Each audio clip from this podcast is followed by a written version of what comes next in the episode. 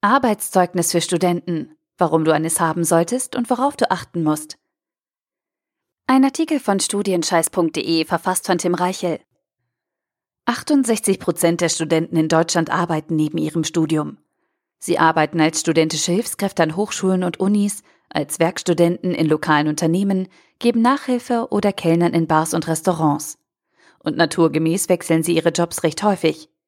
Nur denken Sie dabei selten daran, sich ein Arbeitszeugnis ausstellen zu lassen. Wenn du selbst auch zu den arbeitenden Studenten gehörst, begegnet dir die Frage nach dem Arbeitszeugnis unweigerlich irgendwann. Du bist dir unsicher, für welchen deiner Jobs du dir tatsächlich die Mühe machen und nach einem Arbeitszeugnis fragen sollst. Vielleicht hast du dich auch nicht im Guten mit deinem Arbeitgeber getrennt und weißt gar nicht, ob du überhaupt ein Zeugnis haben möchtest.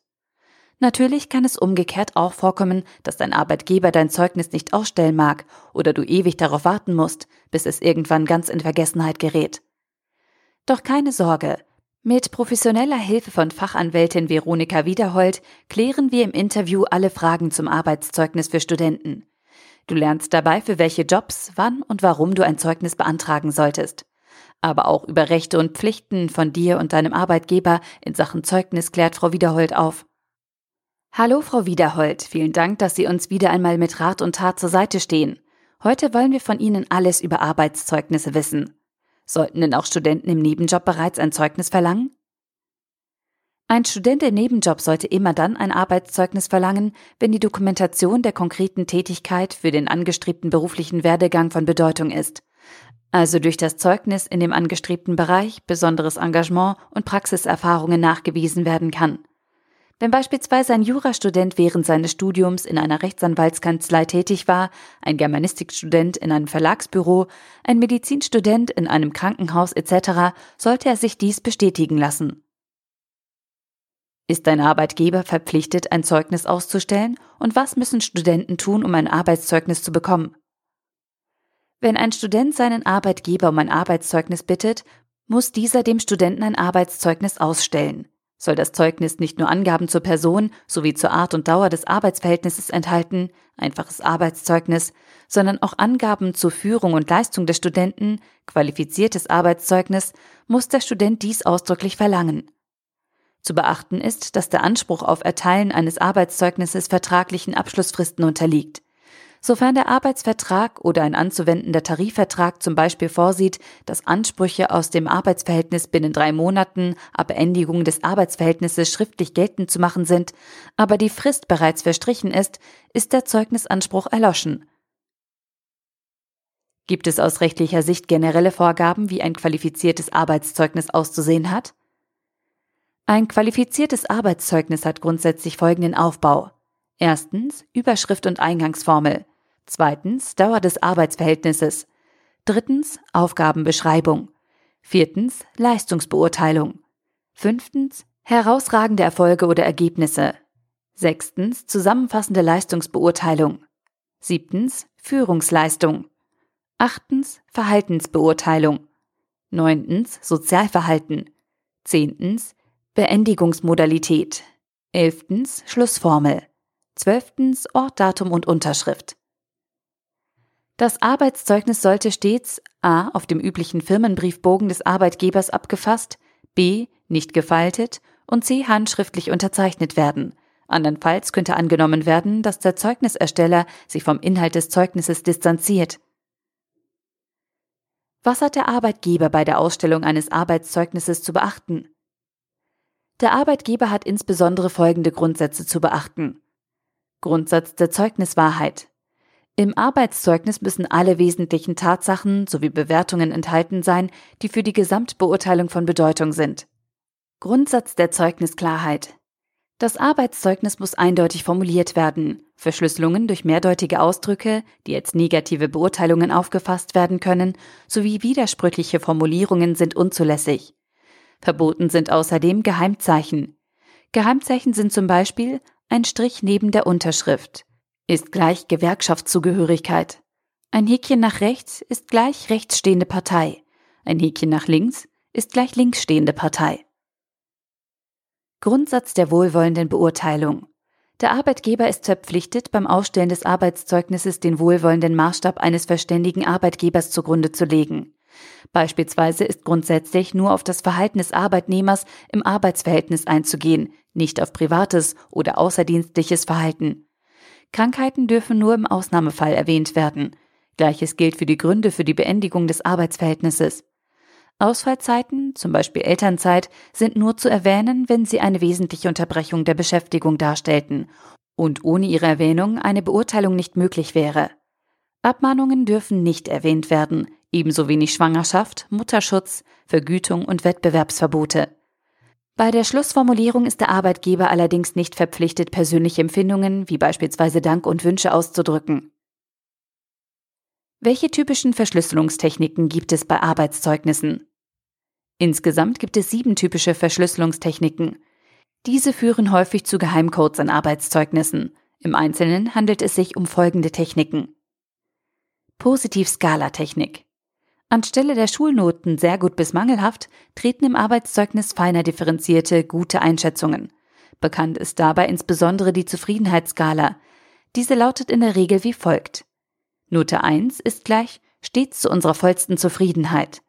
Note 2 ist gleich stets zu unserer vollen Zufriedenheit oder zu unserer vollsten Zufriedenheit. Note 3 ist gleich zu unserer vollen Zufriedenheit. Note 4 ist gleich zu unserer Zufriedenheit. Und Note 5 ist zum Beispiel im Allgemeinen zu unserer Zufriedenheit. Leerstellentechnik.